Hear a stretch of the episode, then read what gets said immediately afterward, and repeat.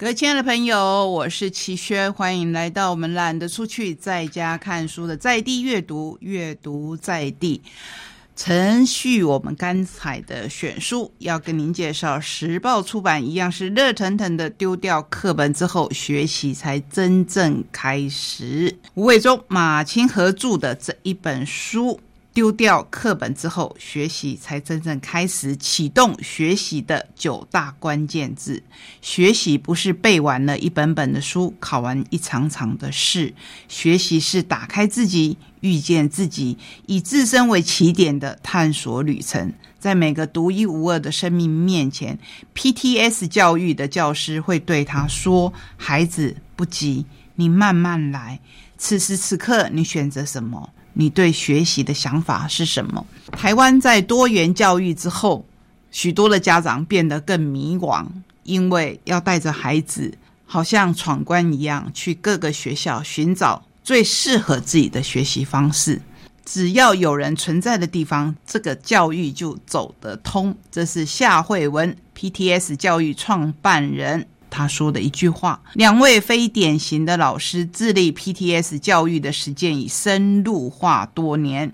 一个会说毕业以后我绝对不要成为老师的人，在人生的道路上迂回绕路，如今成为出版过两本谈教育的专业教育工作者。另外一位呢，是一路变形，从台湾到上海，从高中扩及到幼儿园及大专院校，在不同的教学现场上，透过 PTS 教育，创造出许多深刻而具体的行动方案。什么叫 PTS？PTS 就是分段、主题、社会化的英语字头所组合而成的这一套教育方式。Part One，从今之后，教育不再只是能从国外输入。有一阵子，我们国内非常流行芬兰的教育，可是那真的适合我们吗？所以，从今以后，我相信国内除了这一套以外，还有很多很多的教育方式，有很多的老师希望跟着孩子一起来成长，或是至少陪着孩子一起来成长。Part Two。让孩子的自由，让孩子自由的九大关键字在什么地方呢？当然在我们书里面。Part Three，下一步我可以这样做。这一本书因为碍于时间的关系，我们没有办法很详细的像选书一样的帮您介绍。不过在看到每一个孩子前，先想想他们想成为怎样的大人。你现在又想成为什么样的大人？每一个今天都还来得及，放心放心，真的都还来得及。好，接下来我们要介绍四本由独步文化所出版的小说，希望在春光当中可以陪伴你度过一段美好的时间。第一本是一版信太郎的《金头冠之王》，相信这一位作者不用我介绍了吧？而且在这一本书前面，他还特地画了一只，我不知道是不是真的金头冠整那个样子。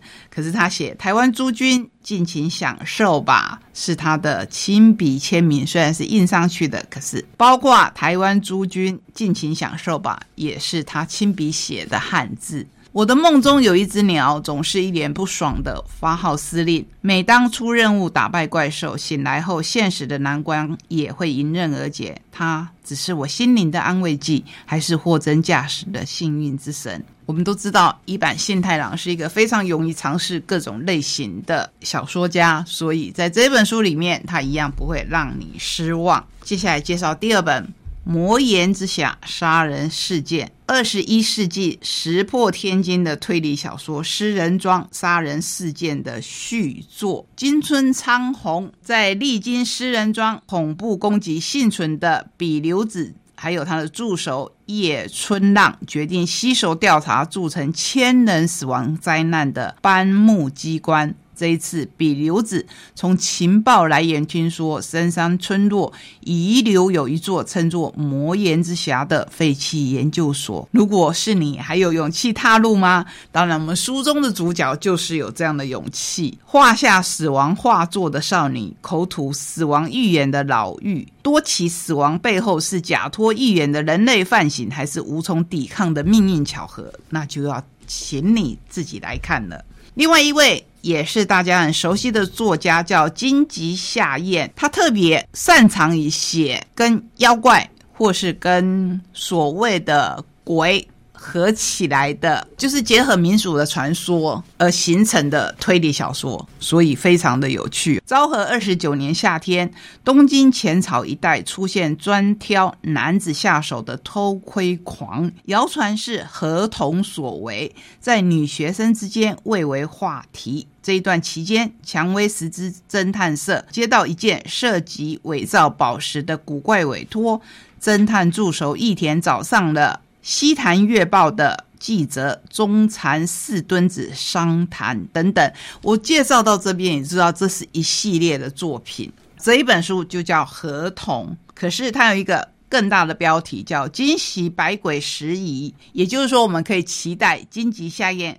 不断不断写下去，因为在日本就跟我们一样，我们台湾也有很多很多所谓属于我们台湾的妖怪，比如说我们会说模型啊，有时候有些人，尤其是老人，他在山中走失，科学的眼光来看，可能就是他有失智，或是那一段时间他身体不舒服。脱水了，乃至于产生他体内一些电解质的不平衡，会有幻想，会有臆想，所以就失踪又回来。他会说他被某西娜带去了，就是我们也看到电影的红衣小女孩等等。不过在日本也是有很多很多这样的白鬼，所以他们有这一系列的小说或是漫画。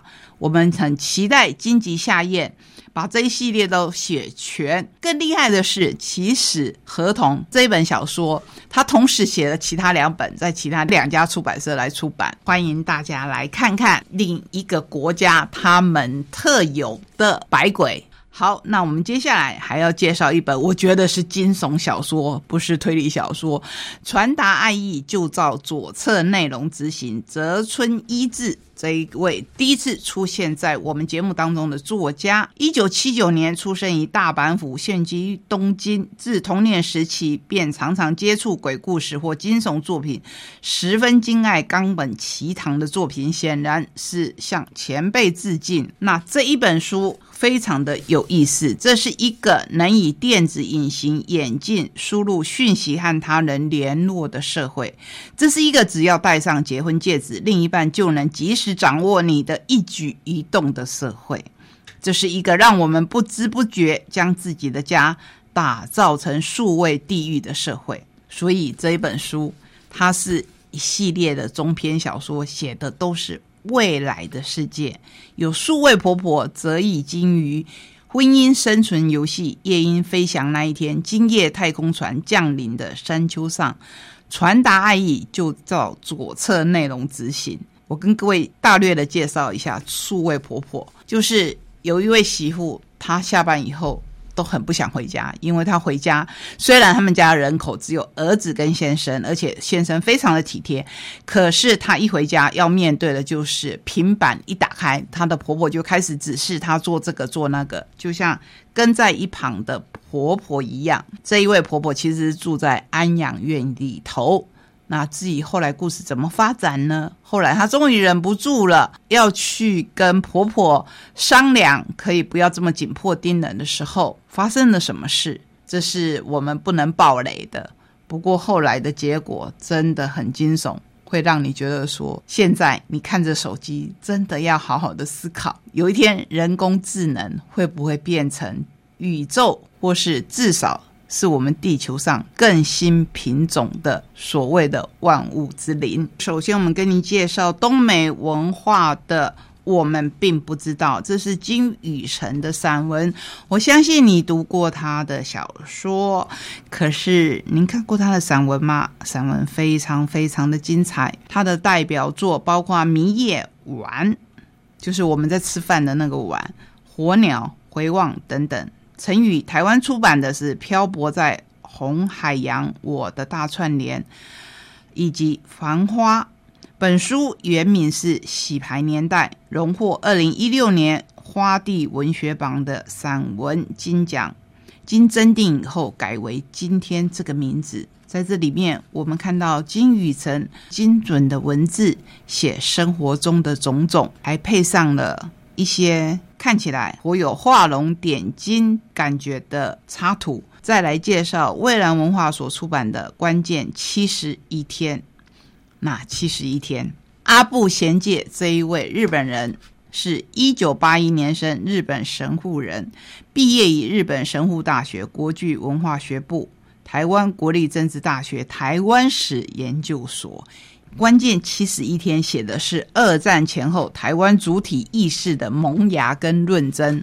我知道，其实现在。我们大概在十字路口，或是我们在十字路口已经有一段时间了。每个人的选择不一样，可是大多数人的选择可以决定我们的未来。你知道曾经有《台湾新报》这样子的报纸吗？编辑很用心，就把这一本书的介绍写在《台湾新报》的这个版面上。战争结束前，大多数的台湾人不曾听闻开罗宣言，根本不知道战争结束后的处境。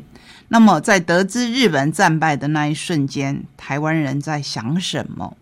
回归祖国的欢喜，对残留日军的恐惧，还是当时的台湾有第三条路可以选？以上三个问题都以问号来作结，我不知道你心中有没有属于你的答案。生活在看似真空无政府状态下的台湾，对台湾的未来有什么样的想法？对中国与日本抱持何种感情？是否将日本战败和归还中国？画上等号，又或者有谁想出台湾前途的其他可能性？岛上的日本人与台湾人之间的关系又有什么变化？答案都在这一本关键七十一天。当然，这个七十一天是已经过去很久一段时间的七十一天，值不值得参考？当然值得参考。让我们想想，尤其是现在在十字路口当中的我们台湾人。更应该好好的想一想。好，来介绍一本比较轻松的书，这是大块文化的秘密耳语。可是你看到前面，看到后面，都是一个机器人。那这个机器人呢，流着汗。这个机器人好像有很多很多的疑惑。这是一本漫画，《机器人 VS 怪兽》，金马奖最佳动画短片得主的最新力作。这本书看起来你会觉得哇，好有日本的画风。可是其实它是我们台湾人的作品，非常值得介绍给大家。漫画没有办法用三言两语来介绍，你要自己看。看到的是好多好多的机器人跟怪兽，那当中有没有人呢？当然要有人才可以把它记录下来。好，我们今天的终点。要画在哪里？要画在我刚才说的一位曾经在我们台东住过的诗人阮囊诗文集。暖囊是哪两个字呢？就是暖囊羞涩的那两个字。不过书名是《浮游如是说》。阮囊已经离开了，他的本名叫做阮庆莲，山东省济宁县人，一九二八年生。二零一八年的辞世，享年九十岁。高中肄业，一九五九年至陆军上尉退役，参加公职考试，转至警察电讯所服务至六十岁退休以后，到朋友的律师事务所短暂帮忙。他的创作以诗为主，一九五六年开始写诗。第一首《骑士梦》发表于《蓝星周刊》，相信很多诗人对这一个周刊都不会陌生，因为他们有很多的精彩的诗作都是在这一本周刊上呈现的。其后即为蓝星诗社的成员。一九六一年冬自屏东迁居台东，二零一三年再由台东迁往台南，与女儿同住。居住半世纪以的台东，实在算是暖囊的第二故乡。在这里面，我们看到了好多好多很精彩的诗。诗是文学里面的，我觉得像宝石一样，是结晶。这个序由为他编这本书的向明所写。不过，我想要介绍的另一篇序是他的女儿所写的。序的名字叫做《诗不朽》。家父生前数度婉拒各种出专辑的邀约，实在是自认为才学暖囊羞涩，无需大费周章的集结成册。可是他把这些诗都留给了女儿阮永芳。身为这一笔最丰厚遗产的继承人，又如何斗胆的同意出专辑呢？那是因为这些年来，家父与我共同面对成住坏空、生老病死，只能臣服。而我们何其有幸，还有诗，诗的生命长存不朽，所以搭上最后一班车。这个最后一班车，在这一本书里面你可以找到。家父永远是乘着彗星傲视聚散的游侠，在迷你盆景里，迷你盆景也是另外一首诗。我也永远是后记中那一个随口一句话。便能让爸爸写出一首诗，公然放散的九岁女儿，或许在任何可能的刹那间，也与任何人交流出新生命，生动鲜明。其实，我想要跟各位分享的，就是这最后一段。